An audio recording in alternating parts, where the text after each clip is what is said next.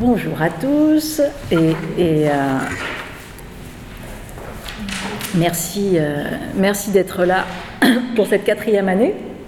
Mon Dieu. Euh, Frédéric Worms va nous, nous rejoindre.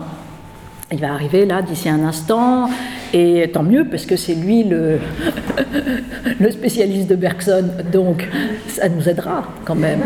Hein. voilà. Et moi, je vais ouvrir, bien sûr, mais euh, Frédéric va venir euh, poursuivre. On a choisi un sujet euh, voilà, assez général et qui permet aussi de relire un peu les, différentes œuvres de, Bergson, à savoir la personnalité comme problème central de la philosophie, Dixit. Bergson, puisque c'est ainsi que c'est posé dans les conférences d'Édimbourg, 1914, sachant que euh, déjà dans euh, l'essai sur les données immédiates de la conscience, donc 1889, Bien évidemment, dans l'évolution créatrice, vraiment là, il y a une, théorie dynamique de la personnalité qui est vraiment euh, absolument centrale. 1907, euh, et même plus tard jusqu'aux deux sources de la morale et de la religion. Donc là, on est 32, donc on voit vraiment qu'on peut faire tout, le, on peut attraper toute l'œuvre de, Bergson autour de, ce point-là. Euh, alors, les quelques articles, si vous avez envie de, poursuivre, il y a un ouvrage d'abord, qui est véritablement euh, de Patricia Verdo sur la personnalité comme problème central de, de la philosophie. Donc on y reviendra un petit peu. On va euh, voilà un autre article qui est assez aussi euh, important de Camille Riquier euh, sur Bergson et le problème de la personnalité, la personne dans tous ses états. C'était dans la revue Les études philosophiques 2007. Un autre article aussi qui est tout à fait euh, bien euh, de euh, comment dire de Saïd hop hop hop de Saïd Chebeli et lui c'est Bergson euh, non, c'est la personnalité un abord philosophique, pardon, puisqu'il revient, il part de Plotin, il va jusqu'à Bergson pour montrer précisément ces théories à la fois antiques et euh, plus dynamiques de, euh, Bergson. Donc voilà, voilà un petit peu les, ouvrages. Et puis on terminera avec une pointe quand même du, du sublime Bergson de Jean Kelevitch pour venir expliciter à la fois les grands concepts de Bergson, celui de la personnalité bien sûr, mais la question de l'intuition, parce qu'on va voir hein, que la personnalité va nous permettre d'embrasser une série de concepts euh, chez Bergson, bien évidemment la question de la durée, la question du temps vécu, euh, la question de l'intuition, euh, la question de l'élan vital. Voilà, tout ça, on peut, l'attraper grâce à cette théorie dynamique euh, qui pose, dit euh, Patricia Verdo, qui pose la personnalité comme une, je cite, comme une continuité créatrice de tension et de changement. Donc l'enjeu étant là, voilà, de ne pas avoir une conception entre guillemets ontologique au sens de l'être, hein, au sens d'une fixation dans l'être, même si on peut avoir bien évidemment, heureusement, des visions bien plus dynamiques de l'être, mais là pour le coup de dire la personnalité, c'est tout de suite quelque chose qui nous jette, qui nous jette dans la question du devenir. Et on ne peut pas euh, comprendre euh, cette, euh, cette, question sans attraper immédiatement, sans constituer une philosophie du temps, du temps vécu, du temps subjectif, et pas nécessairement du temps objectif, mais du temps subjectif, et euh, par ailleurs de la question de, euh, de l'intuition. Elle poursuit, euh, Patricia Verdo, en, proposant aussi cette autre manière de, de, poser une définition de, de la personnalité, l'étalon d'un spectre de durée constitutif de la réalité et qui, euh, en plus, pour le coup, chez, euh, chez Bergson, est résolument tourné vers ce qu'on appelle une, pensée de, euh, de l'ouvert. Alors, qu'est-ce qui caractérise la personnalité? Tout d'abord, le fait qu'elle change sans cesse. Elle se bâtit, nous dit Bergson dans l'évolution créatrice de 1907, elle se bâtit à chaque instant. Elle est euh, précisément née de cette expérience accumulée de l'espace-temps, elle change sans cesse, et en changeant, elle empêche un état de se répéter en profondeur. Et c'est pourquoi, dit-il, notre durée est irréversible. Hein. je, je cite Bergson, nous ne saurions en revivre une parcelle, car il faudrait commencer par effacer le souvenir de tout ce qui a suivi. Donc, première chose, voilà, c'est un, changement incessant qui définit la personnalité. Alors bien sûr, ça va être toute une dialectique entre euh, la question de, sauter d'état en état et en même temps de maintenir une continuité et de dire ben, comment on maintient euh, cette continuité. Poursuit, notre personnalité pousse, grandit, mûrit sans cesse. Chacun de ces moments est du nouveau, mais allons plus loin. Elle n'est pas simplement euh, caractérisée, dit Bergson, par euh, le changement, par le nouveau, mais elle est également caractérisée par l'imprévisible. Et ce qui fera que, à terme, euh, par la, théorie également dynamique de la personnalité, on, on attrapera aussi la question de la liberté. Qu'est-ce qu'être libre? Et qu'est-ce qu'être libre pour, bien évidemment, une, personne. Donc, elle inscrit euh, cette, cette, personnalité un rapport au temps irréversible. Et cette question de l'irréversibilité, vous la trouvez également aussi euh, chez Jean Kelevitch, qui a écrit un merveilleux livre sur euh, l'irréversible et sur ce fait que le temps est précisément l'expérience de l'irréversible. L'espace peut nous donner l'illusion d'un réversible, au sens où, tiens, je refais le chemin en arrière, mais le temps jamais. quand je refais le chemin en arrière, c'est un nouveau chemin, et il n'y a jamais d'à rebours, hein, et c'est toujours à l'endroit. C'est impossible d'aller à l'envers. Donc, euh, ce n'est pas seulement du nouveau, c'est de l'imprévisible, et ce qui est très important chez, euh, chez Bergson pour saisir ce qu'est euh, la, question de la personnalité, c'est que impossible de saisir cette personnalité sans comprendre quel type de perception elle est du passé et quel type de projection elle est de l'avenir. Hein et donc la personnalité, c'est ce qui traverse euh, le présent, l'avenir et euh, le passé, et qui pense toute cette durée comme quelque chose d'indivisible. Et c'est d'ailleurs ce, que, même si c'est pas dit comme ça, euh, la psychanalyse, elle est inhérente chez Bergson, même si elle n'est pas posée comme ça. Mais on le sait, on, l'a souvent dit que l'inconscient n'a pas de, notion du temps, hein, avec Freud, etc. Mais très clairement, dans le temps émotionnel, et ce qui est la vérité du temps émotionnel et du temps subjectif par rapport au temps objectif, c'est que le temps émotionnel et le temps subjectif, qui constituent donc plus que nul autre la personnalité, bah, c'est précisément que le présent, le passé et l'avenir, c'est quasiment, c'est pas la même chose bien sûr, mais c'est la même chose. C'est un tout. C'est un tout et, et c'est bien là ce qui n'est pas si simple, parce que c'est un tout avec le fait que, bien évidemment, il peut y avoir de l'oubli, du refoulé, mais, c'est là, c'est là et ça vient constituer euh, la personnalité. Chacun de nous, euh, je cite Bergson, en jetant un coup d'œil rétrospectif sur son histoire, constatera que sa personnalité d'enfant, quoique indivisible, réunissait en elle des personnes diverses qui pouvaient rester fondues ensemble parce qu'elles étaient à l'état naissant. D'ailleurs, au passage, une très jolie définition, je pense que tout le monde en sera d'accord, sur qu'est-ce que l'enfance. L'enfance, c'est une indécision pleine de promesses. C'est une définition, euh, c'est vrai. C'est le, le, grand moment de la promesse, c'est souvent de fait euh, l'enfance. Donc là, au passage, une belle définition de, l'enfance. Et alors, qu'est-ce que ça va être grandir?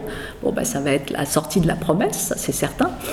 Euh, mais ça va être précisément le choix, le renoncement. Euh, parce que ces personnalités qui s'entrepénètrent, entre guillemets, dans, cet état de virtualité au moment de l'enfance, bah, de fait, elles deviennent incompatibles en grandissant, nous dit, euh, nous dit Bergson, et chacun de nous ne vit qu'une seule vie. Et donc il faut faire un choix. Et donc qu'est-ce que c'est? En fait, la vie n'est qu'un choix permanent, euh, qui ne dit pas nécessairement d'ailleurs son nom, mais ce n'est qu'un processus comme ça de, sélection. Et euh, bien évidemment, et là aussi vous le savez, et sans cesse, qui dit choix dit abandon. Et donc la personnalité, c'est toujours nécessairement une dynamique d'abandon de plusieurs choses.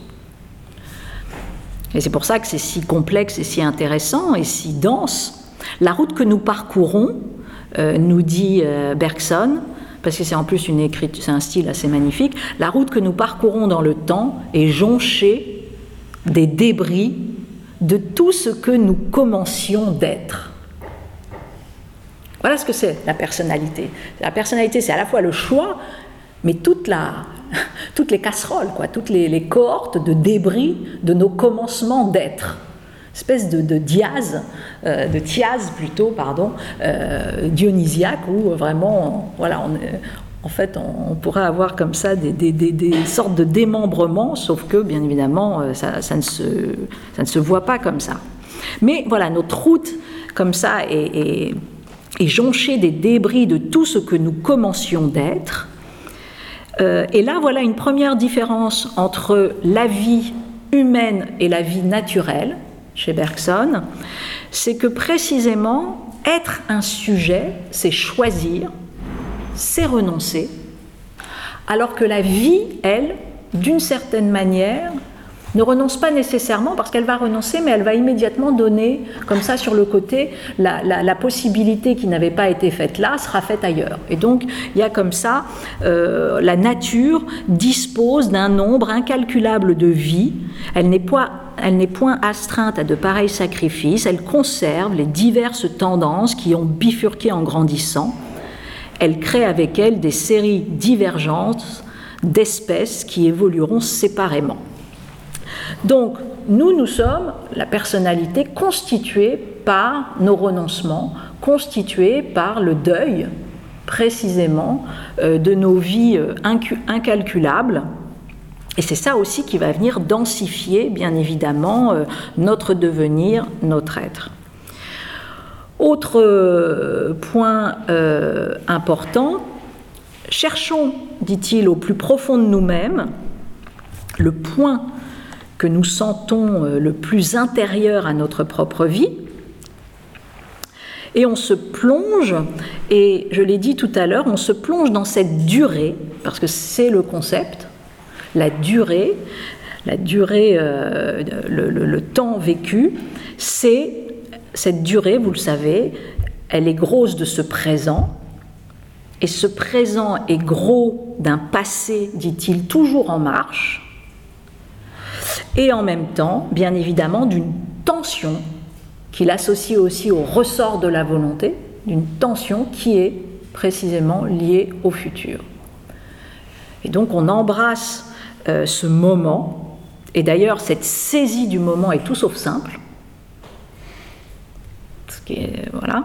Bien rares sont les moments où nous nous ressaisissons nous-mêmes, dit-il, et quand il y a cette capacité d'une ressaisie, comme ça, de ce moment, d'une cristallisation, ben c'est là précisément où il y a un acte, où il y a un, faire. Euh, et à ce moment-là, dit-il, euh, ces moments où nous nous ressaisissons nous-mêmes ne font qu'un avec nos actions vraiment libres. Et euh, autre point pour définir cette personnalité, que bien évidemment euh, cette théorie euh, dynamique de la personnalité basée sur le devenir, sur le fait que c'est une dialectique incessante entre passé, présent, avenir, c'est ce qu'il va poser comme à la fois une indivisibilité, multiplicité, on l'a dit tout à l'heure, c'est ce paradoxe-là, euh, ce paradoxe qui euh, effectivement dit que, et dans le texte de l'évolution euh, créatrice, il le pose ainsi, ma personne est-elle une ou multiple? Alors dit-il, si je la déclare une, des voix intérieures surgissent et protestent, celles des sensations, des sentiments, des représentations entre lesquelles mon individualité se partage, mais si je la fais distinctement multiple, ma conscience s'insurge, tout aussi fort. Elle affirme que mes sensations, mes sentiments, mes pensées sont des abstractions que j'opère sur moi-même et que chacun de mes états implique tous les autres, etc. etc. Donc, je suis quoi? Je suis une unité multiple ou une multiplicité une. Voilà. En gros, ça veut dire quoi? Ça veut dire que la personnalité, c'est ce qui fait éclater les catégories de l'entendement. Euh, les catégories de l'entendement euh, posent unité d'un côté, multiplicité de l'autre. La personnalité dit ni l'un ni l'autre, les deux à la fois. Euh, et je le dis plus loin, unicité et multiplicité ne sont que des vues prises sur ma personnalité par un entendement qui braque sur moi ces catégories.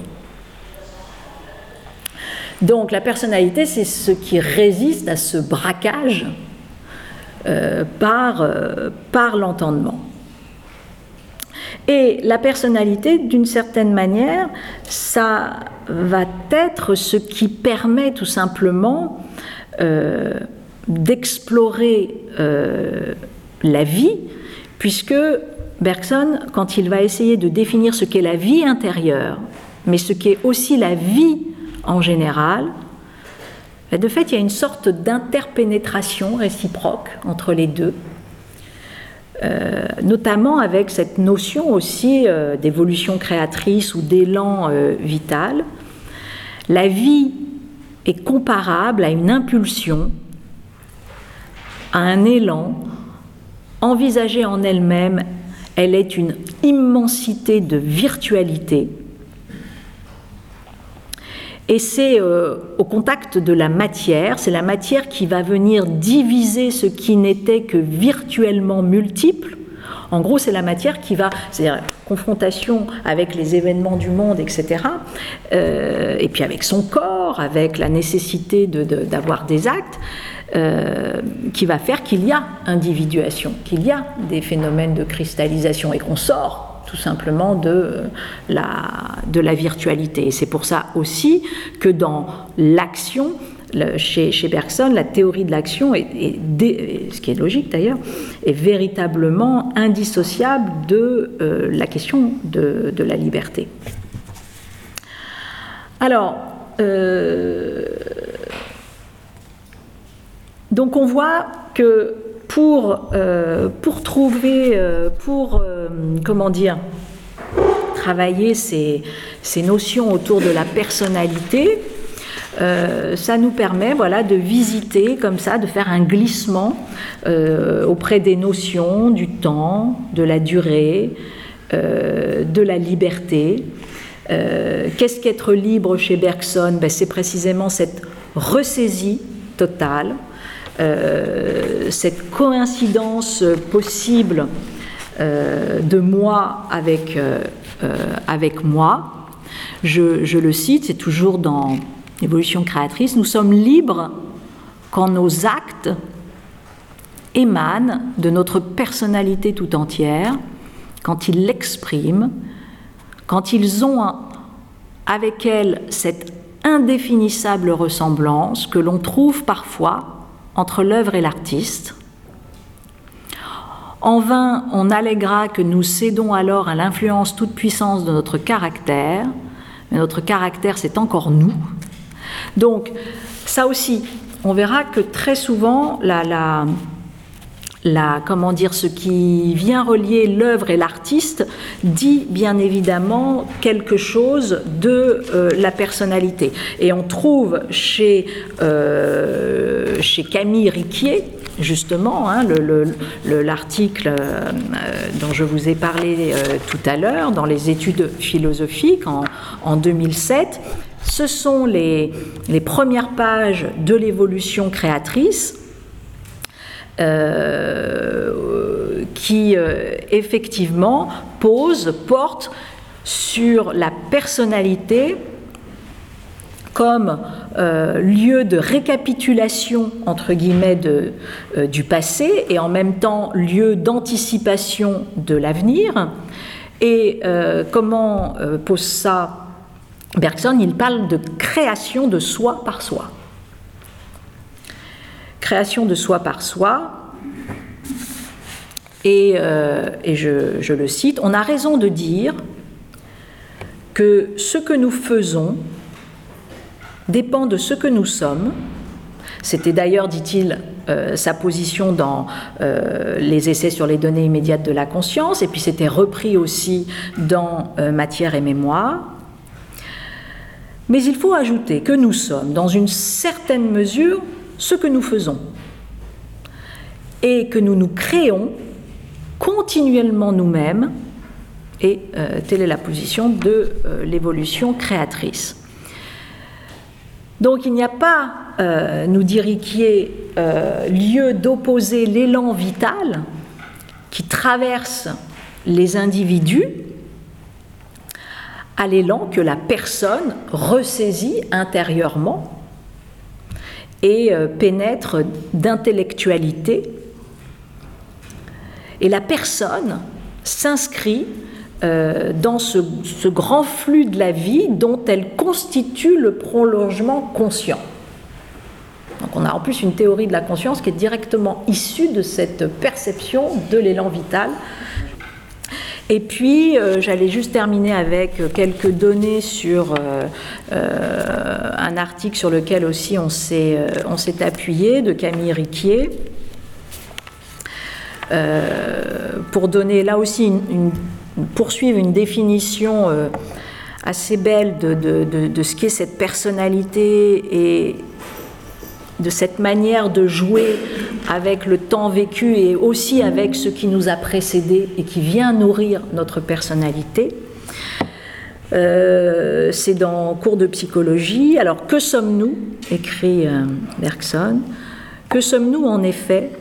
Qu'est-ce que notre caractère sinon la condensation de l'histoire que nous avons vécue depuis notre naissance, avant notre naissance même, puisque nous apportons avec nous des dispositions prénatales,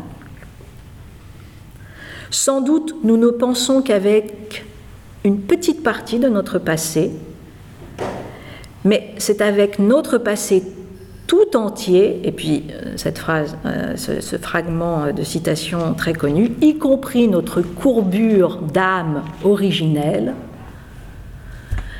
que nous désirons, voulons, agissons. Si moi, ça, c'est pas la psychanalyse, je ne sais pas ce que c'est, mais euh, en l'occurrence, on, voit comment, voilà, la personnalité et cette tentative de, de récapitulation créatrice, comme ça, euh, non seulement de son histoire, mais aussi de ce qu'on perçoit de l'histoire de ceux qui nous ont euh, précédés. voilà, et il parle même ensuite plus loin de ce passé immémorial, et il dit ces souvenirs ataviques, infiniment anciens, c'est même jungien, hein, infiniment anciens, si profonds, parfois si étranger à notre vie actuelle, constitue pour Bergson, ce passage qui, nous rappelle l'article de, Camille Riquet, l'élément tragique de notre personnalité. Et ça, c'est notamment dans le rire. L'élément tragique de notre personnalité, et comme par hasard, très souvent, euh, l'art en règle générale, aura tendance à aller comme ça, traquer, chercher à révéler cet élément tragique de notre personnalité qui en fait est aussi ce qui nous lie à tout ce qui nous a précédé, sur lequel on n'a pas nécessairement la main. Et euh, voilà. La personne, on pourrait dire, est une sorte de, conjugaison hein, à ciel ouvert. La personne se décline dans tous ses moments et se conjugue à tous les temps, euh, dit Riquier. Elle est ce qu'elle est par les affections, elle est ce qu'elle a été par la mémoire, elle est ce qu'elle sera par la volonté. Et donc, euh, il y a donc, en plus de la personnalité qu'on a, et ça, Dieu sait si aussi c'est une vérité clinicienne terrible. Et on l'a dit tout à l'heure quand on a dit, quand on a cité cette phrase superbe de, Bergson sur le fait que, euh, bien évidemment, choisir, grandir, vieillir, c'est renoncer à, dit-il, et Bergson écrit la route jonchée des débris de tous nos commencements d'être. Euh, et là, euh, la même chose. C'est également dans le, rire de Bergson. Il y a donc en plus de la personnalité qu'on a, toutes celles qu'on aurait pu avoir. Et alors c'est la force bien évidemment d'un écrivain qui va venir euh, attraper ça. Et euh, son exemple à ce moment-là, c'est la personnalité de Shakespeare qui contenait virtuellement celle de Macbeth, d'Hamlet, d'Othello, etc.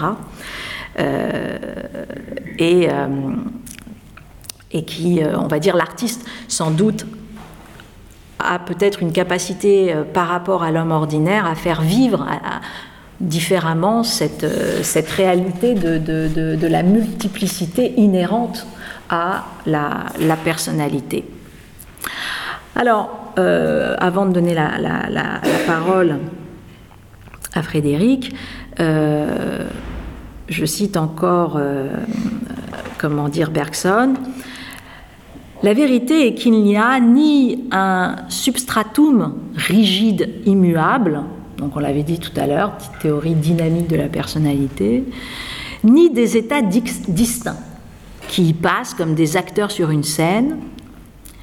Il y a simplement la mélodie continue de notre vie intérieure, mélodie qui se poursuit et se poursuivra, indivisible, du commencement à la fin de notre existence consciente, notre personnalité est cela même et euh, qui fait que, euh, de fait, être un être humain est en soi-même une tension et qu'en fait la personnalité se définit à la fin comme devenir, mais au sens d'effort. Elle n'est que, euh, voilà, le, le, fait que le la forme continue que prend la personnalité exige en fait un effort que seul l'homme peut fournir, l'épuisant effort d'être soi.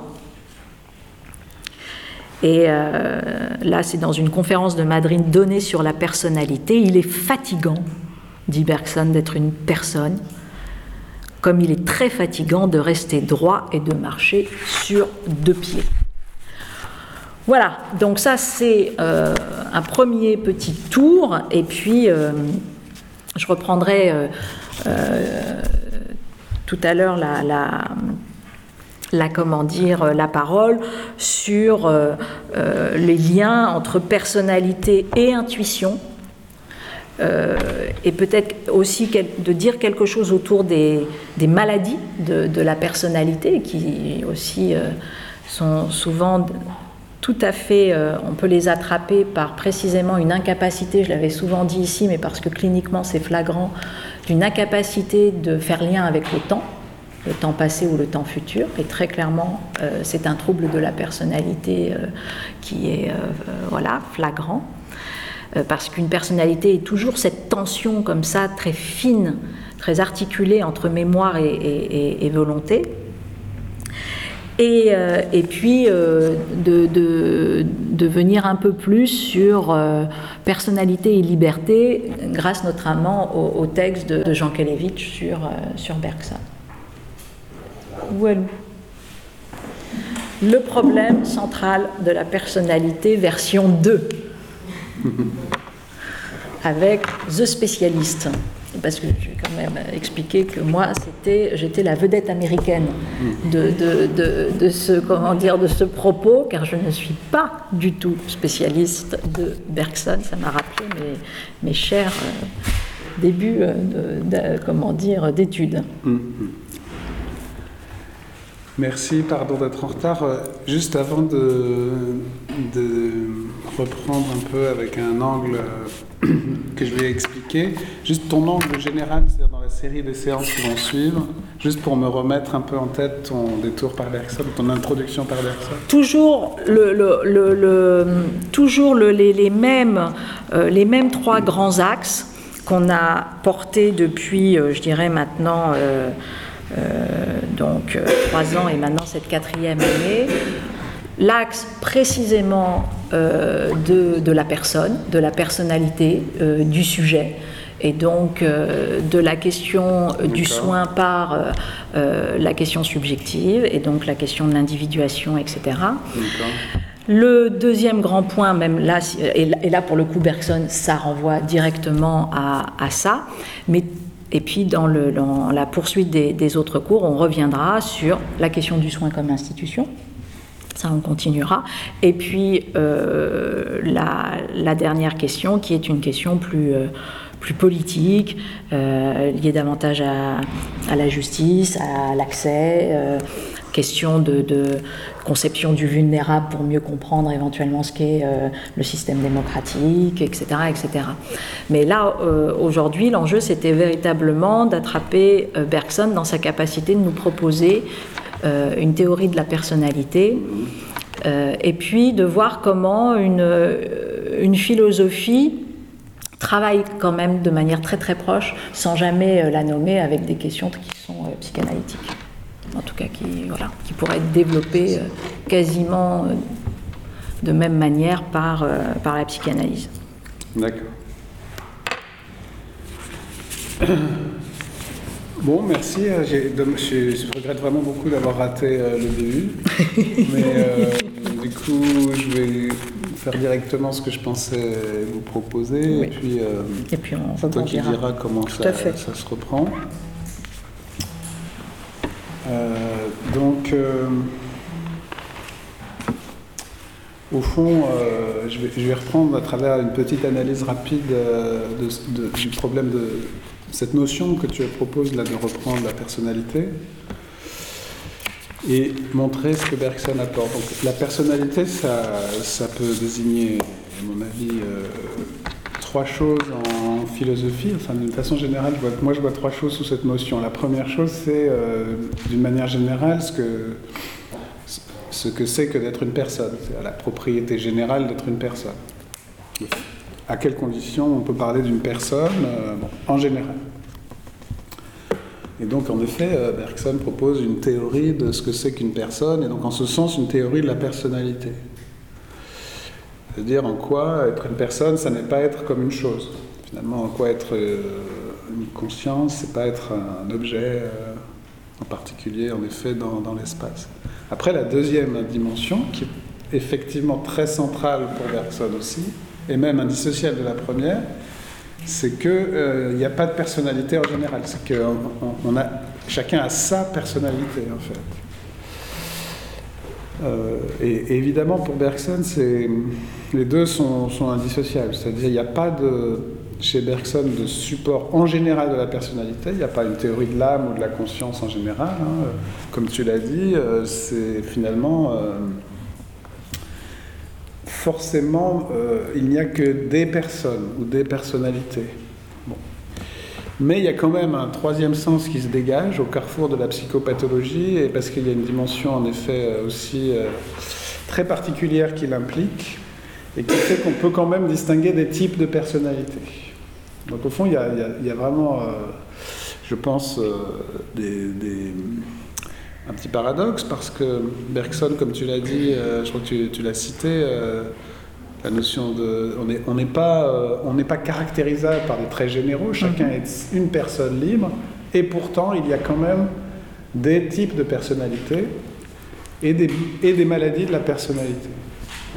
Donc, euh, comment ça peut s'expliquer euh, Dans le chapitre 3 de Matière et Mémoire, il distingue l'impulsif et le rêveur, qui sont aux deux extrêmes des types pour lui de personnes possibles, types de personnes possibles, et il explique ce qui occasionne en effet des, des troubles psychiques. Et il y a une théorie de la psychopathologie, notamment dans certains essais d'un recueil qui s'appelle L'énergie spirituelle. Et donc la question c'est, si on est tous des personnes singulières, comment se fait-il qu'on puisse quand même distinguer des types de personnalités et faire euh, une théorie un peu générale, euh, même si c'est impossible? Et ça, c'est quand même très, très important. Et en fait, c'est lié au fait que euh, dans notre personnalité, il y a à la fois quelque chose de, fondamental, de, premier, mais en fait, il y a aussi une dualité. Et en fait, euh, nos personnalités euh, ne sont jamais purement, ne sont jamais pures en réalité. Et c'est là qu'en effet, on peut retrouver des dimensions qui annoncent, dans un conflit, dans une perspective très très différente, euh, les textes de Freud, mais qui sont plus proches de la psychopathologie contemporaine de Bergson en France, de gens comme Pierre Janet, et, bon, et qui sont liés en un sens au corps et à la vie. Si nous n'étions que des consciences purement temporelles, euh, nous n'aurions pas de trouble de la personnalité, mais nous sommes, pour le meilleur et pour le pire, aussi des corps vivant. Et il y, a une, forme de dualité entre, non pas entre l'âme et le corps, mais entre deux aspects de la personne qui, sont tout à fait. Euh, voilà, tout ça est très, très, très, très, très important parce que c'est. C'est ce qui explique aussi euh, les, les, troubles de la personnalité même les dédoublements de la personnalité. Euh, Bergson a beaucoup réfléchi sur des cas très célèbres à l'époque. Et en effet, euh, chez un auteur de génie comme Shakespeare, il peut, tout en restant Shakespeare, devenir Macbeth, euh, Hamlet, etc.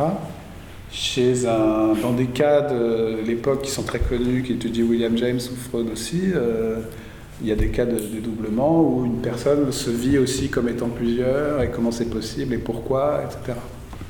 Et, et donc il y a aussi une psychopathologie qui explique à la fois le génie et la maladie et qui explique aussi la vie ordinaire en fait. Donc ça c'est... je vais aller très très vite hein, parce que je n'avais pas prévu forcément de faire un cours en données du fort. Euh, voilà. Euh, d'autant que j'en sors parce que le temps est au programme d'agrégation et cette année je fais aussi un cours sur le temps de Bergson aujourd'hui. Donc je suis vraiment dedans en ce moment, j'y retourne donc c'est vraiment. Euh, donc le, le le, premier point qui est quand même très important, c'est le fondement euh, profond de la, théorie bergsonienne de la personnalité. Il y en a quand même un, hein, même si en fait il, nous conduit à l'idée qu'il n'y a pas de personnalité en, général. Le fondement profond qui, veut dire pourquoi, euh, pourquoi la, personne n'est pas une construction psychologique ou sociologique.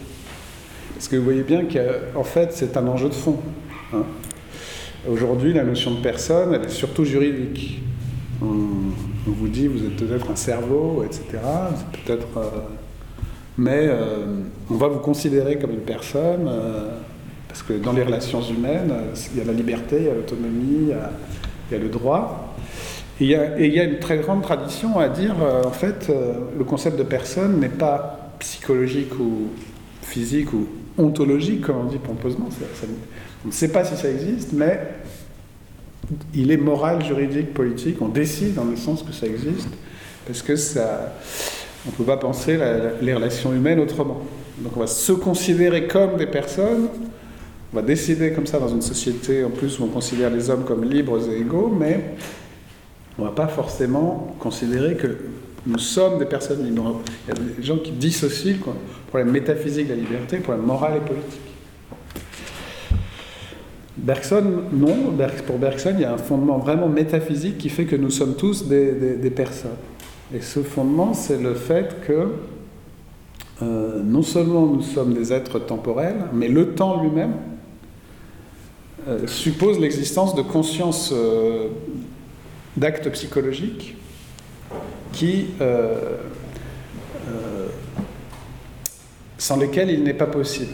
C'est-à-dire qu'en réalité, il ne s'agit pas seulement de dire pour Bergson que c'est son, intuition initiale. Hein. Son intuition initiale, comme vous savez, c'est la distinction du temps et de l'espace. Et donc c'est l'idée que euh, l'esprit humain, pour des raisons sur lesquelles je reviendrai d'ailleurs, n'arrive pas à penser le temps euh, dans sa vérité, mais le déforme toujours en espace. Pourquoi on n'arrive pas à penser le temps en la vérité? En sa vérité, parce que le temps, alors c'est une énigme pour certains, pour Bergson, c'est pas du tout une énigme. Le temps n'est jamais là en même temps. Hein. Le passé est parti, le futur n'est pas encore là, le présent nous échappe, c'est l'énigme du temps depuis Saint-Augustin. Puis qu'elle surgit, il y a quelqu'un qui veut penser le temps et qui se dit Mais le temps, j'ai l'impression que c'est facile, en fait, c'est jamais là, etc. Bergson, pour Bergson, euh, l'esprit humain a inventé un moyen de maîtriser le temps malgré la succession des moments du temps, c'est l'espace. L'espace qui permet de penser le temps en même temps. Vous dans un calendrier, euh, l'année prochaine, l'année dernière, euh, sur votre horloge, vous pouvez déjà mettre votre réveil pour demain matin. Pas trop tôt, j'espère, mais bon. Bref, on maîtrise le temps en le trahissant en le transformant en ce qui est contradictoire avec lui, c'est-à-dire du simultané. Je mets, déjà aujourd'hui, je peux me représenter demain, or demain, c'est demain. Et entre aujourd'hui et demain, il y a du temps. Donc, euh, Seulement, ce qui est une énigme pour saint Augustin, hein, c'est une, une solution très simple chez Bergson, c'est que, en fait, la, la succession de moments du temps n'est un mystère que pour nous parce que nous pensons dans l'espace, justement. L'espace qui est une solution est aussi la cause du problème. Pourquoi est-ce que demain est un mystère? Parce que je me le représente comme euh, séparé de moi par un vide. Pourquoi est-ce que le passé est un mystère? Parce que je me le représente comme ayant disparu. Mais la disparition n'est pas la vérité de la succession. La disparition est un mystère qui découle même de notre volonté de la maîtriser. La vérité de la succession, c'est qu'en fait le temps ne disparaît pas, il est retenu par une mémoire qui est un acte psychologique. Et l'avenir n'est pas demain, L'avenir, je suis en train de le produire en vous parlant, je suis en train d'entrer déjà dans le futur. La phrase que je suis en train de vous dire, elle n'est pas pensable si, si vous n'êtes pas en train, vous et moi, de retenir déjà les premiers mots et d'entrer déjà dans la suite de la phrase. Avant même que je l'ai fini, vous avez déjà deviné ce que je vais dire, par exemple. Plus ou moins, mais justement quand même un peu, sinon vous ne comprendriez pas et moi je ne saurais pas vous parler si c'était juste dans l'instant.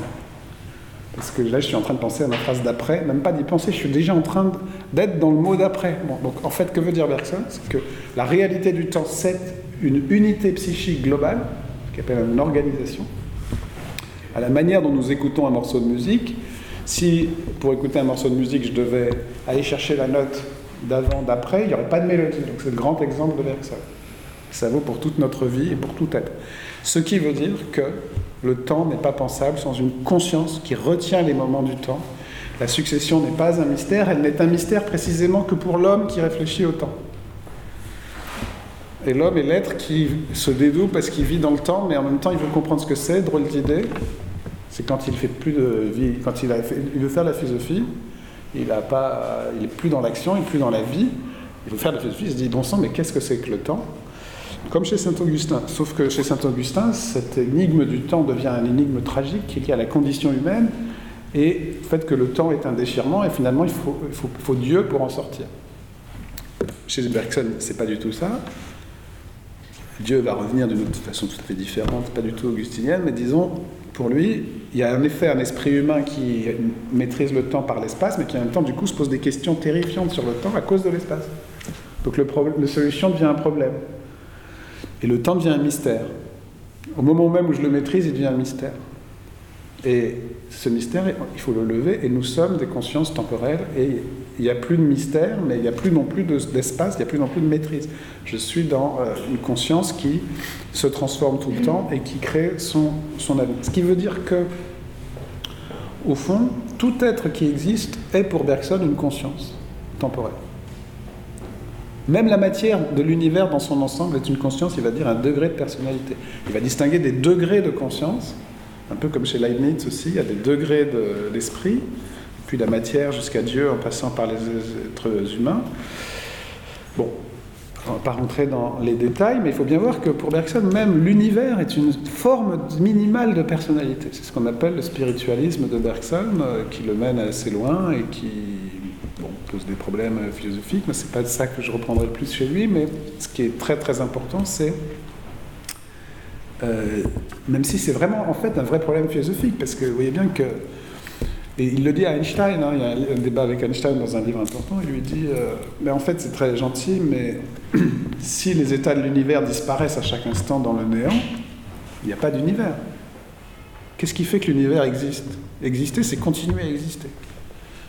Et donc pour Bergson, le problème de l'existence face au néant, c'est toujours lié à l'idée d'un sujet qui retient son existence temporellement, sinon c'est juste impensable.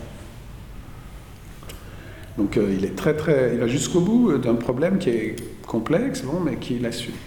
C'est la grandeur des philosophes. Après, le problème précis qu'on a là, c'est que la conscience humaine, en tout cas, est pensée par lui comme, l'a dit Cynthia, une synthèse temporelle et maintenant. Et donc, voilà. Et c'est pour ça que la personnalité n'est pas un aspect parmi d'autres de notre être. Le fait d'être une personne est l'essence même de notre être. C'est pas comme si vous étiez euh, un corps et puis après en plus un sujet, ou si vous aviez euh, une vie et puis en plus une personnalité. Non, elle se constitue toute seule par le simple fait de retenir nos, états de conscience et nos... D'où le deuxième point aussi, c'est que euh, nous, sommes toujours des personnalités singulières, en effet, parce que nous retenons, chacun retient dans ce que Bergson appelle dans son deuxième livre sa mémoire pure, chacun retient les événements de sa vie qui s'intègrent à sa personnalité, à lui. Ce qui fait que là, nous vivons un instant ensemble. Mais cet instant pour Bergson, il est non seulement la perception de quelque chose dans le monde qu'on partage, mais il, va devenir pour chacun un souvenir différent dans notre vie, dans la vie de chacun d'entre nous. Dans la vie de Cynthia, ça va être un, un, événement qui va prendre un sens différent que dans la mienne ou dans la vôtre, parce qu'elle a son histoire et nous la nôtre. Donc je ne sais pas ce qu'elle va en faire, mais elle va en faire quelque chose. et ça relève de son conscient, de son inconscient, on va y revenir. C'est là, moi je regarde Freud pour la troisième partie, là, mais c'est. Voilà. Donc ce qui est important, c'est ça. C'est que. Et il y a une théorie des deux mémoires dans Matière et Mémoire aussi, qui est très importante parce que tout instant de notre vie, la mémoire peut se dédoubler. Si je veux apprendre un poème, je vais l'apprendre pour lui-même et il va devenir un, mécanisme, etc. Mais le souvenir du moment où j'ai lu le poème, pour moi, pour la première fois, est un événement de ma vie je ne peux pas apprendre par cœur. Je peux apprendre par cœur le poème, mais pas l'événement du poème. Celui-là, il est dans ma vie. Donc effectivement, nous sommes tous des personnalités singulières. Et et des subjectivités individuelles irréductibles à tout autre, etc. Alors maintenant, pour moi, le point le plus intéressant par où je pensais effectivement rejoindre les questions de Cynthia, c'est plutôt la dualité dans la personnalité qui implique aussi, euh, qui va permettre à Bergson de penser l'inconscient et de penser, euh, euh, de rejoindre Freud. Parce que le vrai point par lequel il rejoint Freud, c'est pas par la, la conscience et le temps, en fait, où ils sont très très différents même s'il y a des points communs, mais vous savez bien que Freud dit d'une manière provocatrice, l'inconscient ne connaît pas le temps. Mhm. Euh, et en fait, c'est l'opposé exact de Bergson par un certain côté. Mhm. Mais, mais on pourra expliquer pourquoi c'est pas si simple. En réalité, le point où Bergson et Freud sont d'accord, c'est sur l'espace. Pas exactement sur l'espace, mais sur les contraintes qui font que nous spatialisons le temps. Parce que c'est ça le point clé chez Bergson. Le point clé, c'est, au fond, parce que là, moi j'ai commencé, puis tout le monde était d'accord, parce que c'est très clair, c'est limpide, c'est génial, nous spatialisons le temps. Il y a deux manières de se rapporter au temps. Je le mets dans l'espace, mais en même temps, je le vis dans la succession. voilà. La question, c'est pourquoi est-ce que nous spatialisons le temps? Est-ce que c'est parce qu'on est stupide? Est-ce que c'est parce qu'on est méchant? Est-ce que c'est parce qu'on est limité? Ben, C'est parce qu'on est limité. et on est limité parce que précisément, on n'est pas des êtres parfaits, des êtres parfaitement libres, et on doit vivre, on doit maîtriser le temps pour vivre. Ça veut dire aussi que la maîtrise du temps pour Bergson n'est pas seulement un défaut, c'est aussi une nécessité et une force. L'être humain doit vivre, primum vivere, et donc euh, voilà. pourquoi est-ce que je dois me représenter demain, dès maintenant? C'est parce que si jamais il y a un accident, il faut que je fasse quelque chose, c'est pour survivre, c'est pour maîtriser le temps. Et c'est très très important parce que ça a beaucoup d'effets de toutes sortes. D'abord, ça fonde euh, l'espace sur la vie, sur le corps, etc. Bon, c'est très très important. Un autre effet majeur qui se découvre là dans le deuxième livre de Bergson et qui est déjà présent dans le premier de façon très puissante, c'est que euh, les contraintes de la vie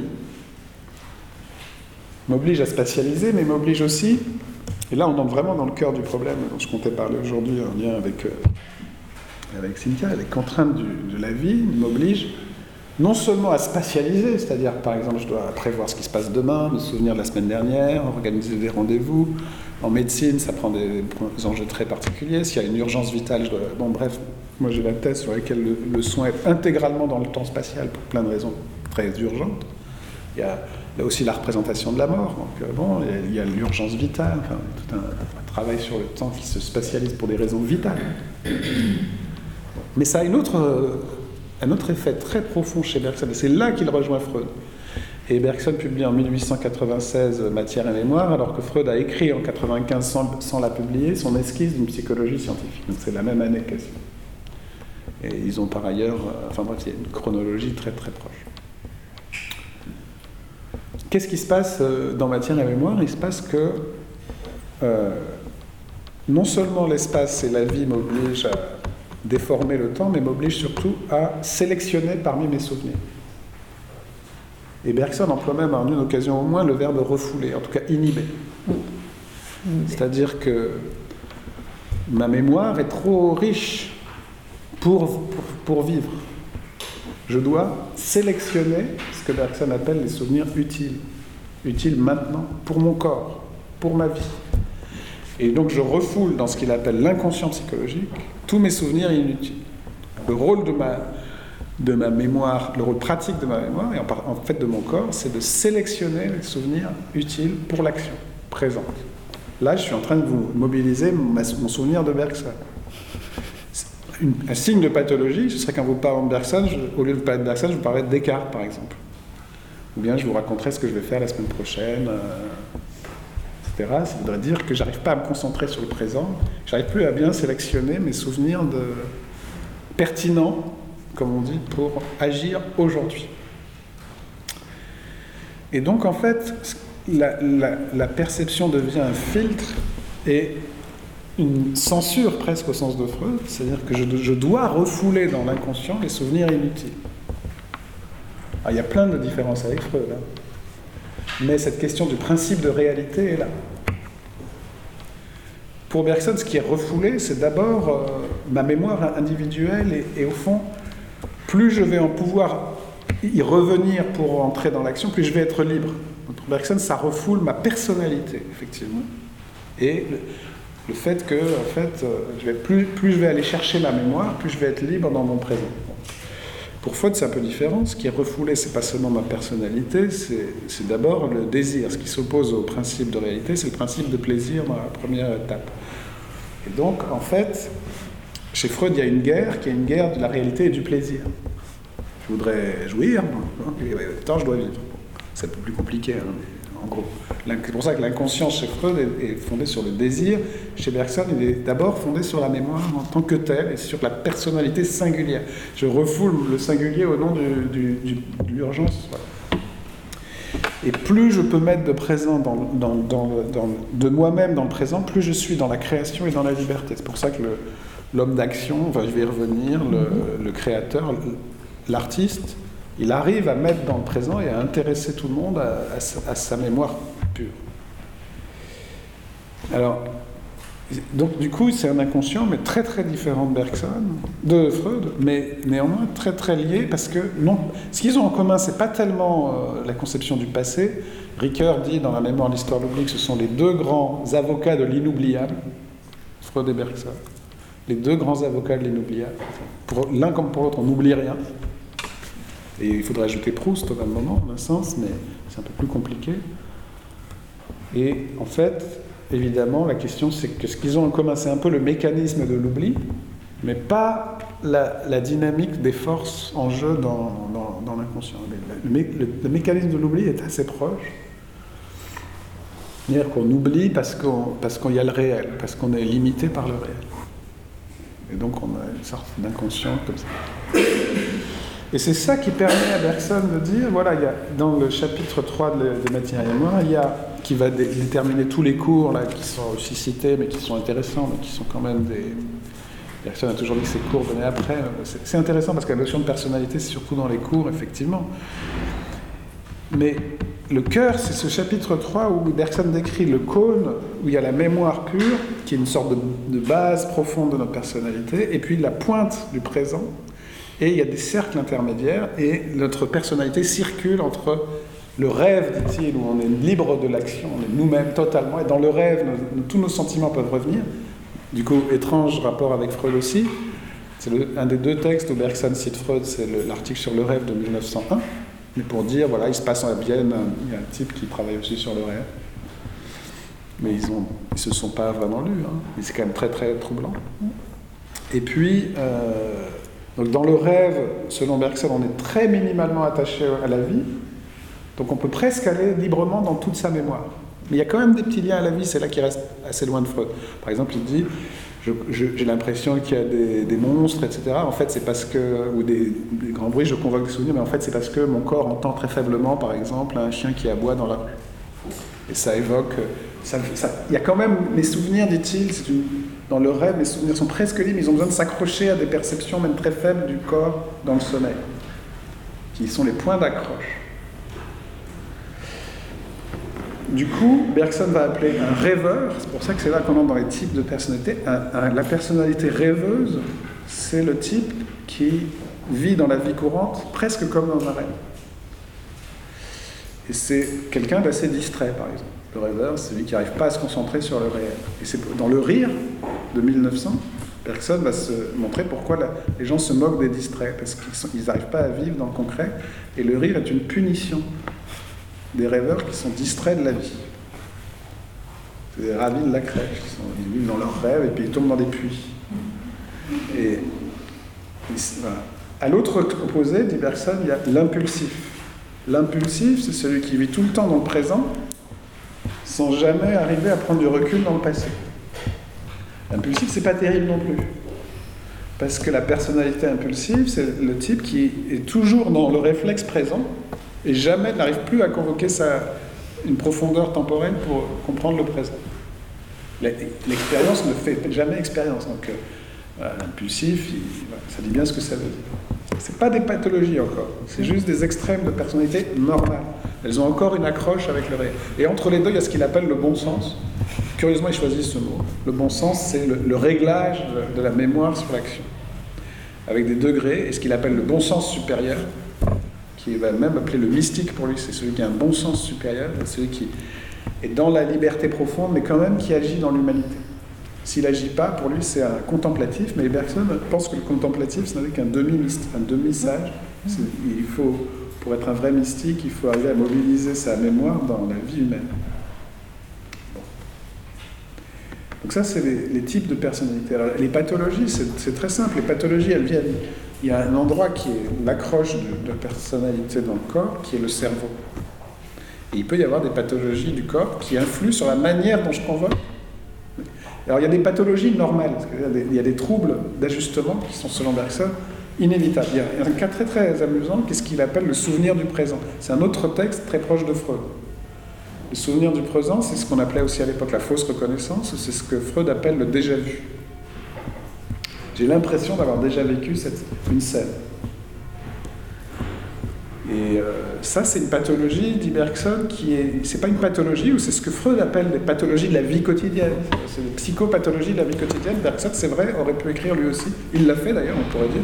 Son petit traité de psychologie, psychopathologie de la vie quotidienne, comme Freud l'a fait sur les lapsus et justement sur le, le déjà-vu. Alors, quelle est l'explication de Bergson du déjà-vu Elle est très simple. Elle consiste à dire que, en principe, c'est un texte tout à fait génial, hein, le souvenir du présent.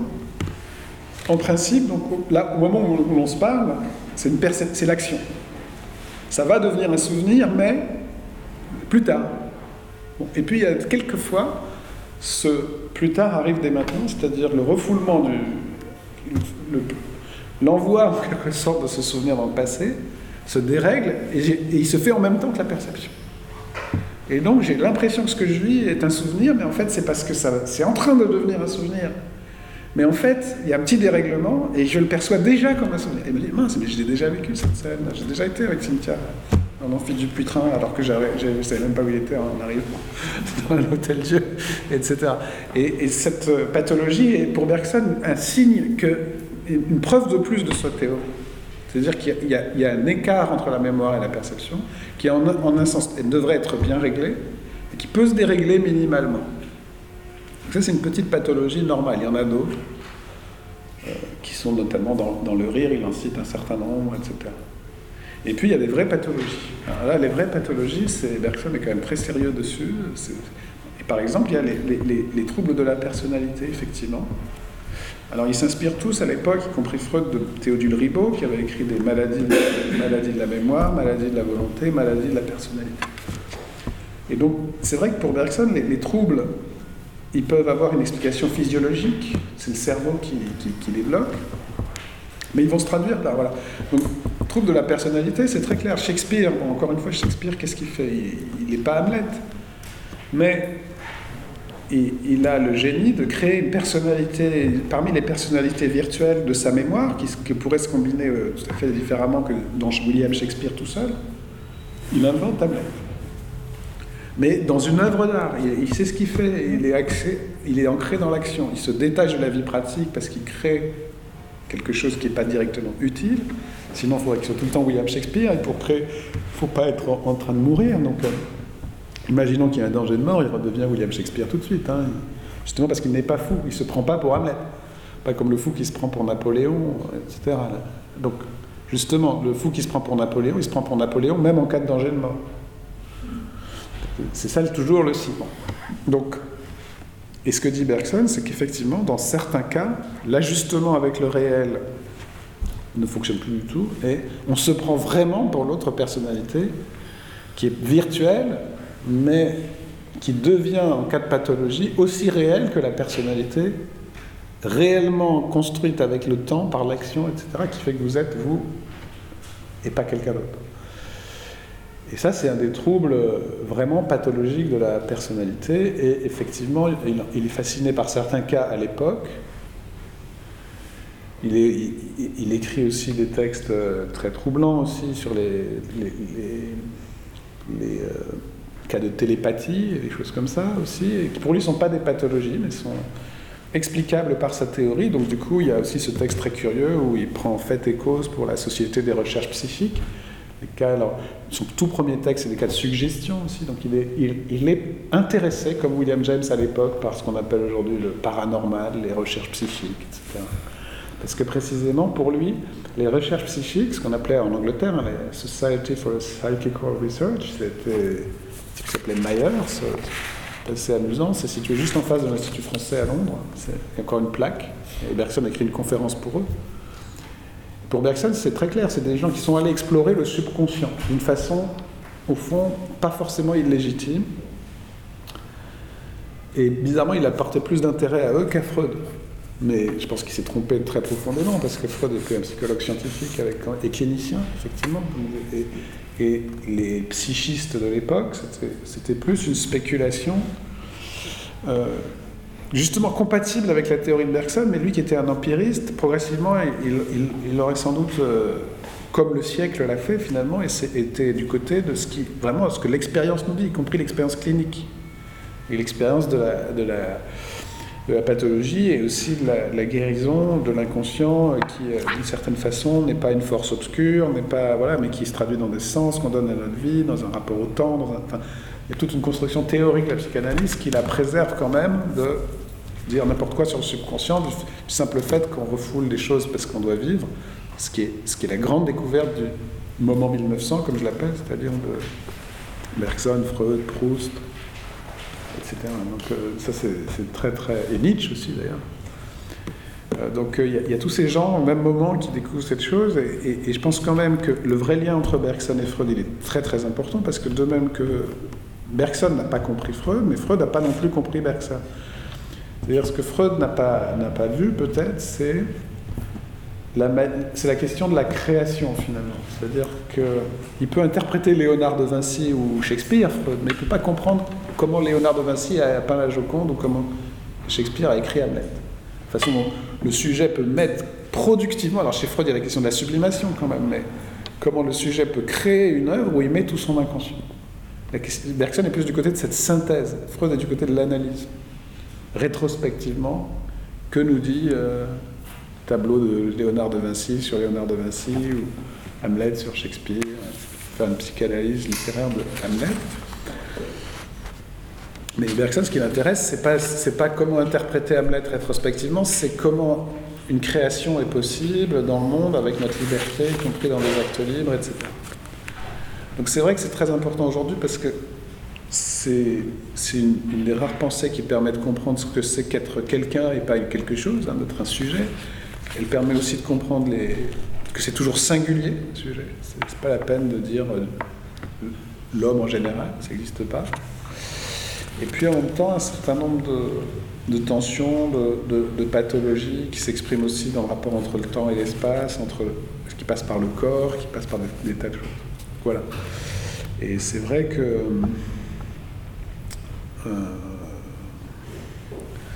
c'est donc très important. Est-ce que ce concept de personnalité comme tel peut être gardé aujourd'hui?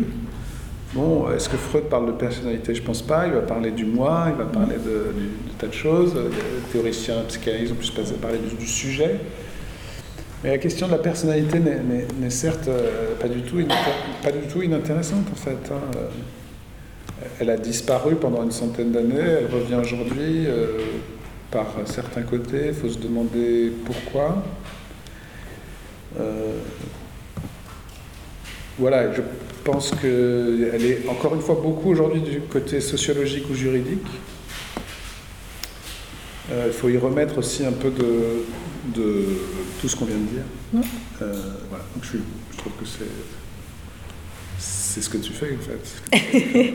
mais moi, je ne sais pas acté entre guillemets que. Euh, non, mais sur cette notion. Tout à fait. Le, que voilà, le terme de personnalité est-il plus juste ou pas que celui de moi, etc. Ce qui est intéressant euh, chez Bergson, et ce qu'on a vu là, c'est encore une fois euh, cette théorie dynamique euh, et euh, le fait que c'est immédiatement une compréhension euh, de ce qu'est le temps, que je trouve très très juste, non seulement pour expliquer, je dirais, la vérité d'un homme ordinaire et sa santé, mais aussi pour expliquer ses points de chute dans, dans, dans, la maladie. Je voulais revenir sur deux choses par rapport à ce que tu as dit. Euh, petite controverse sur le fait que, euh, voilà, sur Freud et Bergson ne disant pas la même chose autour du temps, parce que je ne partage pas cette idée, je pense qu'ils disent exactement la même ah chose. Ils disent exactement la même chose, ceci dit que quand euh, Freud dit l'inconscient ne connaît pas le temps, mm. en fait il le dit, je pense, au sens d'une des définitions possibles du temps. Et nous, nous n'avons qu'un concept euh, en français euh, pour euh, dire le temps, mais les Grecs et ceux qui sont venus dans les cours précédents s'en rappellent, avaient trois manières de, en tout cas à chaque fois, rappeler que le temps, ça renvoie à trois types de choses. Et ils avaient trois concepts pour dire le temps. Et à chaque fois, chaque temps venait dire quelque chose d'autre. La première, et c'est, je pense, ce que dit Freud, l'inconscient ne connaît pas le temps au sens de chronos, c'est-à-dire au sens de succession. Mm. C'est-à-dire que ne se sépare pas. Le présent, l'avenir, le futur, c'est aussi important. Et ça se donne. Et d'ailleurs, dans l'inconscient, ça se donne. Si tu te souviens euh, de tes rêves, c'est toujours une espèce de composition euh, euh, absolument étonnante entre effectivement ce qu'on peut percevoir par notre corps encore un peu de ce qui nous lie avec, parce qu'on peut entendre des sons, etc. Et puis dans le rêve, ça va être une clochette, que sais-je, un chien qui aboie, il va surgir, etc. Très bien. Mais on peut très bien discuter euh, et avoir quelqu'un qui est mort, euh, être soi-même un enfant dans une pièce et puis on traverse et puis finalement on sait que euh, c'est avec notre mère qu'on discute, mais pourtant c'est pas le visage de notre mère, c'est le visage de quelqu'un d'autre, etc. Et tout ça, l'inconscient l'accueille sans aucun souci et on passe spatialement d'un temps à un autre. Donc on ne vit pas un temps qui chasse l'autre comme dans le chronos. Et je pense que quand Freud dit l'inconscient ne connaît pas le temps, il dit en fait l'inconscient, pour lui, le temps devient de l'espace. C'est-à-dire Mais c'est pas aussi, pas, je dirais pas. Oui, tu diras pas. Et, donc, euh, on n'est pas dans cette idée que, euh, voilà, pour lui, un, moment ne vient pas chasser un autre moment. Et tout en sachant que précisément, il y a des choses qui arrivent du passé, d'autres de l'avenir, etc. C'est posé là, parce qu'il y a un rapport au temps en plus dans le rêve, qui plus est. Mais, euh, parce que on a tous fait euh, ces rêves où, euh, précisément, je dirais même, l'objet du rêve, c'est la question du temps. C'est la question du temps, c'est la question de, de, de l'espace, au sens où on passe notre vie à rater des trains, à ne pas être à l'heure. Enfin, cest dire c'est l'objet premier des rêves. Et c'est pas neutre du tout. C'est pas neutre du tout. Donc euh, c'est vraiment. L'objet premier, tu dirais Ah oui, un des, enfin en tout cas en clinique, c'est hallucinant. Le, vraiment les rêves qui reviennent sans cesse avec, euh, et surtout dans des périodes difficiles où euh, chaque fois c'est manquant, c'est manquant, c'est manquant, c'est manquant là. Bon, donc c'est assez drôle. Donc ça c'est le chronos. Mais les deux autres façons pour les Grecs de poser le temps, c'est l'aion. Et l'aion c'est l'éternel, c'est l'éternité. Tu as parlé de Proust tout à l'heure, euh, voilà, un peu de temps à l'état pur, et Dieu sait si euh, le rapport au temps est un rapport précisément à la succession, à la successivité, mais précisément à aussi ce qui en sort, ce qui euh, s'extrait de cela et qui attaque les, les deux bouts, donc la question de l'éternel. Il y a plein de et euh, entrée, entrée, oui, hein, pour ceux qui sont. Euh, Il y a plein de places, plein de places. Allez-y. Et puis troisième, et qui est très intéressant parce que ça aussi, ça nous dit quelque chose de la liberté. Euh, troisième définition chez les Grecs, c'est le kairos, c'est-à-dire l'instant divin, l'instant à saisir pour agir. Et c'est pas neutre du tout chez, euh, chez Bergson, puisque précisément, tu l'as rappelé, le contemplatif n'est qu'un demi qu'un demi-homme ou qu'un demi-sage, je ne sais pas comment le dire, dans sa version minimale ou maximale, et que penser, c'est agir, et agir, c'est penser, et c'est décider, et, c'est ça être libre. Et c'est cette euh, ressaisie euh, du temps, cette coïncidence euh, de soi avec soi, qui fait que tout d'un coup, bon, ben, on, voilà, on entre dans l'histoire, et, donc donc je pense que quand, voilà, quand, Freud dit l'inconscient ne connaît pas le temps, je pense qu'il a dans, rapidement il a dans sa tête cette définition d'un temps qui, voilà, qui, entre guillemets euh, chasse l'autre et, de fait qui fait que euh, le, passé n'est pas passé, le passé ne passe pas euh, et, et le futur n'est pas alors que bien évidemment, euh, il est en tant que futur. Donc ça, c'était le, premier point sur lequel je vais revenir. Et tu veux, tu veux après, après, Et puis juste, euh, et pour euh, aller dans le deuxième temps de cette théorie de, de, de la liberté, j'avais dit que j'en dirais un mot avec Jean Kelevitch. Et juste un point aussi, tout à l'heure j'ai dit que je reviendrai un tout petit peu avec cette idée de euh, de, l'intuition chez Bergson qui permet précisément euh, de saisir aussi ce qu'est euh, la personnalité, c'est dans le, pensé et le mouvant. Vous pouvez vous référer d'ailleurs à, l'article de chez Billy qu'on a vu tout à l'heure, et c'est dans, je ne l'avais pas dit, dans l'information psychiatrique. C'était un texte de 2008 dans la revue L'information psychiatrique, et où précisément manière expliquer comment euh, l'intuition est ce qui nous permet de saisir la personnalité. Et euh, définition de l'intuition, euh, il s'appuie sur la pensée et le mouvant, nous, et, c'est très intéressant, nous appelons ici intuition la sympathie, la sympathie, c'est pas l'empathie, mais la sympathie, par laquelle on se transporte à l'intérieur d'un objet pour coïncider avec ce qu'il a d'unique, et donc de singulier, et par conséquent d'inexprimable, et c'est pour ça que l'intuition est absolument nécessaire, parce que ça ne se verbalise pas ou ça ne se rationalise pas comme ça. Et euh, Chibili un petit peu d'expliquer, l'intuition ouvre ici à la, compréhension euh, du concept essentiel de durée.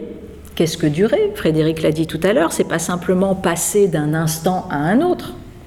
Hein euh, c'est pas euh, effectivement comme si les, instants se succédaient en se répétant et puis il ne restait jamais rien de ce qui venait de, de surgir. Précisément pas parce que sinon il n'y aurait que du présent.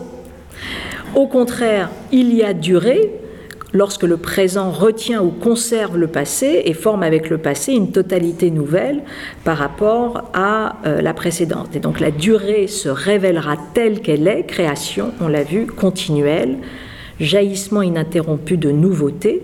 Et l'intuition est ce mode euh, de connaissance qui, euh, tout simplement, nous permet de saisir ce qu'est la personnalité, parce que la personnalité nous permet précisément de faire que un instant ne chasse pas l'autre, mais aussi euh, est nourri de euh, ce qui le précède et euh, de ce qui va le constituer par la suite. Et, et c'est posé comme la personnalité et la condensation on l'a vu tout à l'heure, de l'histoire que nous avons vécue depuis notre naissance. Alors, je reviens juste à cette question de la liberté et je vous renvoie juste à quelques pages finales du Bergson de, Jean Kelevitch, euh, où précisément euh, Jean Kelevitch, et, je vous rappelle que Jean Kelevitch, euh, bon, c'est le théoricien du courage,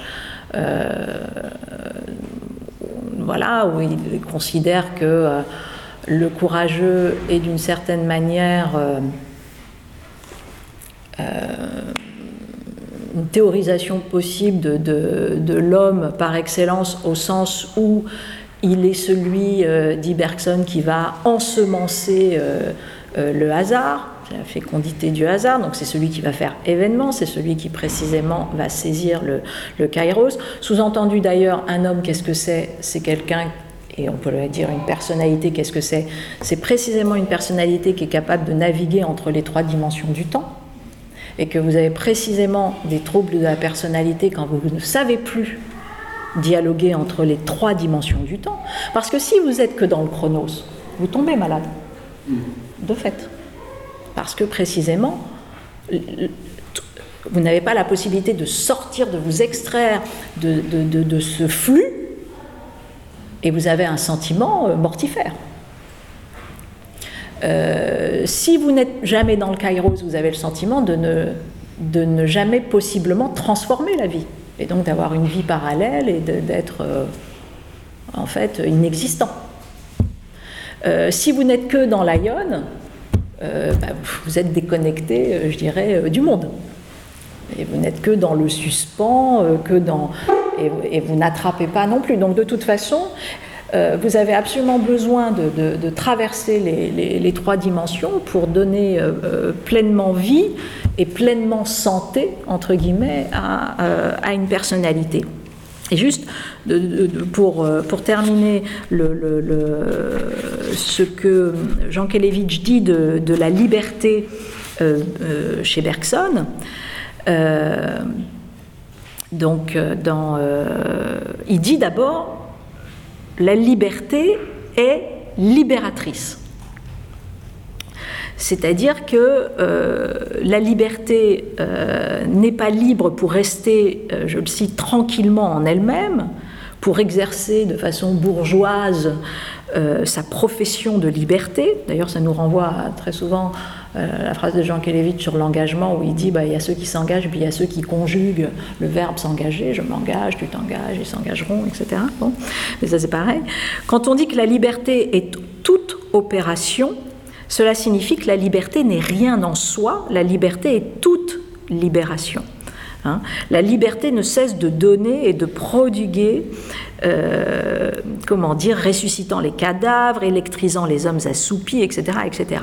Et euh, chez Bergson, comment euh, ça, ça se pose? Précisément, il dit, voilà, Bergson, il ne nous dit pas quelle est la tâche de l'homme. Il ne nous dit pas, tiens, la liberté, c'est ça. Précisément pas. Je dirais que pour définir la liberté, il s'en remet à la personnalité singulière. C'est comme ça qu'il va venir théoriser euh, la liberté, au sens où euh, il dit euh, Personne ne nous dit pas quelle est la tâche de l'homme, mais il nous dit Soyez vous-même, mettez-vous tout entier dans vos actes, devenez ce que, vous, ce que déjà vous êtes. C'est ce qu'on peut appeler l'immanence.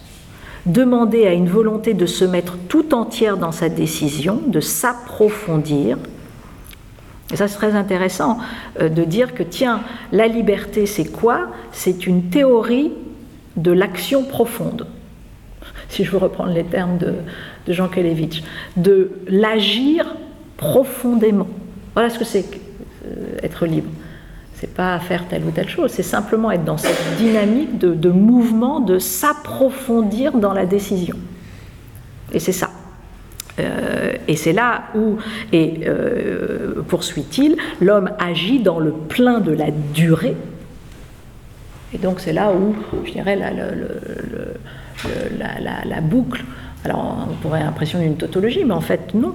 Euh, et ça nous, voilà, c'est là où on, s'en remet définitivement, entre guillemets, à une, à une, théorie de la personnalité aussi pour dire ce qu'est euh, entre guillemets la, liberté, euh, la liberté chez l'homme. Donc je voulais simplement euh, dire cela et sachant que dans une autre comment dire dans une autre des pages, il dit également que et c'est ça qui est assez euh, que la liberté euh, euh, ne naît pas de nulle part, mais que précisément elle se nourrit aussi d'un passé. tout ça pour dire aussi que à chaque fois dans l'agir que nous avons fait, nous pouvons aussi trouver là le ferment d'une future liberté à, mettre en place. Donc là aussi, cette compréhension de nos propres actions euh, peut nous aider, et ça je dirais que c'est presque clinicien, peut nous aider à, véritablement mettre en œuvre une, euh, une liberté. Voilà, c'est simplement ça que je voulais poser, et je te redonne la parole sur la question du temps et de l'inconscient. Merci.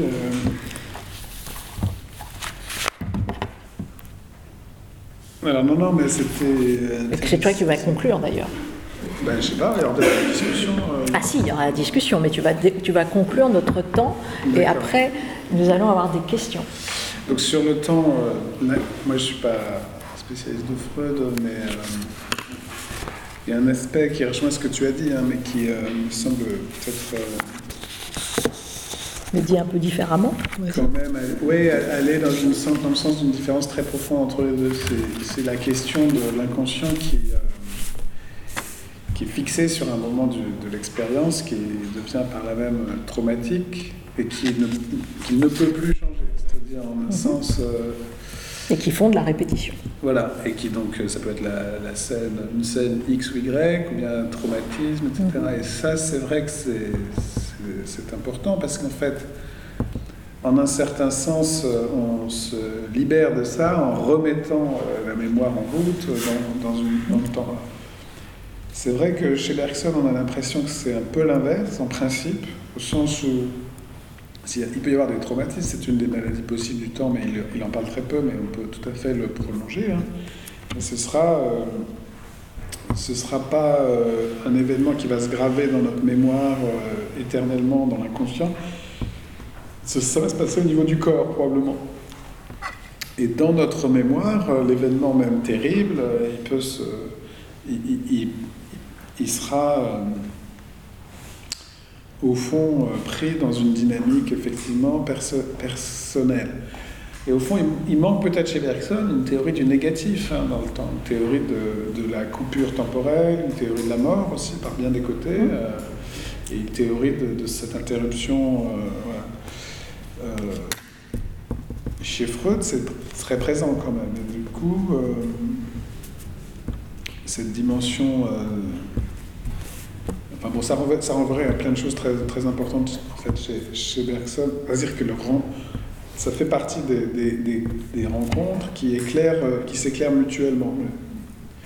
C'est aussi des parallèles sans communication. Moi, j'ai écrit aussi un petit texte qui s'appelait Le parallèle Freud-Bergson. C'est-à-dire, un parallèle, c'est étonnant, c'est une relation constante, sans rencontre. Sans, rencontre. Les deux sont tout le temps en train, et ils suivent tous exactement, c'est comme deux skieurs qui suivent tout, tout le XXe siècle, la même période exactement, de, en gros de, 1890 à 1940. Ils, suivent tout, ils rencontrent tous les mêmes problèmes. C'est comme deux skieurs, ils, font ils, passent par les mêmes bosses, et ils se rencontrent jamais. C'est des très très bons skieurs, ils font surtout attention à ne pas se rencontrer. Oui, je crois, oui. Je crois qu'il y a un petit peu délice à pratiquer la parallèle. c'est extrêmement fort. Ça existe encore. Et, euh, et, c'est quand même, alors sur cette question du temps, c'est quand même un vrai point de clivage à mon avis quand même malgré tout. C'est-à-dire que en fait c'est le corps qui met en nous euh, l'espace, c'est pas l'inconscient qui lui-même peut devenir euh, mortifère, etc. Comme chez Freud. En tout cas, je suis d'accord avec toi sur le fait que chez Bergson, il y a, une, théorie du négatif de fait. Elle est très profonde malgré tout, mais elle n'est pas... Elle pas, pas, de la même façon. voilà, elle n'est pas de la même façon. Tout à fait. Et c'est un enjeu très très important. C'est pour ça qu'il faut les, faut les prendre aussi par le côté du négatif. Euh, maintenant, euh, oui, oui, non, non, mais après, qu'il y ait, d'autres choses chez, chez Freud, c'est sûr. Ce qui est intéressant aussi, Effectivement, tu retrouves par le côté Kairos et euh, Chronos exactement la, question de l'articulation des, deux. Sur Jean Kelevitch, c'est évidemment un des grands bergsoniens. Euh, c'est euh, à la fois un très grand défenseur de Bergson, même sans doute le plus grand par certains côtés, par le côté militant dès le début. Hein, et la première édition de son livre, c'est en 1930, hein, c'est 31, 32, enfin, c'est vraiment très puissant dans, le moment. Et puis après, c'est aussi un très grand critique de Bergson. Et pas critique, mais il ajoute quelque chose à Bergson. Et ce qu'il ajoute, c'est justement le, négatif aussi. Parce que chez lui, le temps, euh, la réalité du temps devient non seulement création, mais destruction.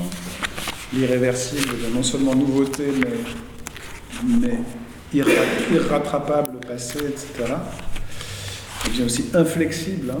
c'est-à-dire le temps, ça ne se rattrape pas. Et donc du coup, il y a l'exigence de l'instant, euh, qui, est un penseur plus de l'instant euh, dans sa pensée propre. Hein. Donc ce qui est fascinant, c'est la manière dont certains bergsoniens ont transformé Bergson euh, en se l'appropriant. Et Jean Kelevitch en fait partie, ça c'est sûr. Jean Val disait, Jean Kelevitch c'est Bergson plus zéro. Parce qu'il a ajouté à la durée bergsonienne justement l'instant, le, négatif, la mort, la nostalgie, l'irrévocable, etc., etc. Et euh, c'est vrai que. Voilà, et du coup, il a eu aussi une certaine tendance à, méconnaître certains aspects de Bergson. Bon, normal, hein, parce que chacun a son, sa lecture, mais c'est quand même c'est absolument majeur. Hein. Je ne suis pas en train de, minimiser, bien au contraire. Hein. Bien sûr. Et, euh, et c'est vrai qu'il est, en un sens, plus dans le kairos, justement, que dans le, chronos. Et plus dans l'instant de la décision. Mhm. L'instant, c'est maintenant. Ah, L'action, c'est maintenant. Séance tenante. C'est pas demain, c'est pas. Et là, euh, plus que dans la durée créatrice et dans l'acte libre qui exprime toute notre personne, il l'est aussi, mais maintenant, tout de suite. Il n'y a pas cette injonction à l'instant chez Bergson, parce qu'en fait, euh, c'est plus euh, nous faire voir d'où vient cet instant libre. Il vient de la profondeur temporelle de la durée. C'est d'ouvrir le, champ. Enfin bon, ça, se complète très fortement, c'est sûr. Après, la question de la personnalité chez Jean Kelevitch, elle passe par une notion qu'il a introduite dans la philosophie euh, française, et qui est morale, en fait. Hein. et euh, qui est, il y a aussi un lien à faire avec Bergson, hein, je dérive un peu librement, mais c'est la question de l'ipséité. Mm-hmm. Et c'est donc cette idée que chez Jean Kelevitch, une personne, c'est quelqu'un qui, qui, qui, qui est responsable de ce qu'elle dit de ce qu'elle fait, qui assume ses actes. Et c'est avant tout ça, quoi, être soi-même euh, là, l'auteur de ses actes. et ça, c'est vrai que c'est intéressant parce que c'est au fond, c'est pas que ça manque chez Bergson, c'est évidemment très présent chez Bergson, mais c'est d'aller se ressaisir, alors que chez Jean Jankévich, c'est plutôt une décision comme ça. Mhm. Voilà. Bon, voilà. donc, il y a des, c'est des, des, carrefours très très importants. Et c'est vrai qu'on ne trouve pas tellement le terme de personnalité chez Jean Kelevitch, c'est pas ce terme-là qui revient euh, sans cesse. Euh, donc voilà. Euh, mais très clairement. être soi, oui. Voilà, être soi, c'est, tu l'as dit, le séance tenante. Donc c'est l'injonction à l'instant, au présent. il parle même de, du moment de sérieux. Voilà. Euh, et euh, inutile d'être tragique, il suffit d'être sérieux. Et euh, sérieux, c'est précisément cette saisie, hein, cette possibilité d'être de, au rendez-vous d'un kairos, cette ressaisie du passé, du présent, etc. Voilà. Et ça, c'est une théorie de la personnalité, vous l'appelez comme vous voulez. Moi, j'ai parlé d'irremplaçabilité, on est, au, cœur de ça. Alors, est-ce qu'il y a des questions sur cette euh, personnalité euh, chez Bergson?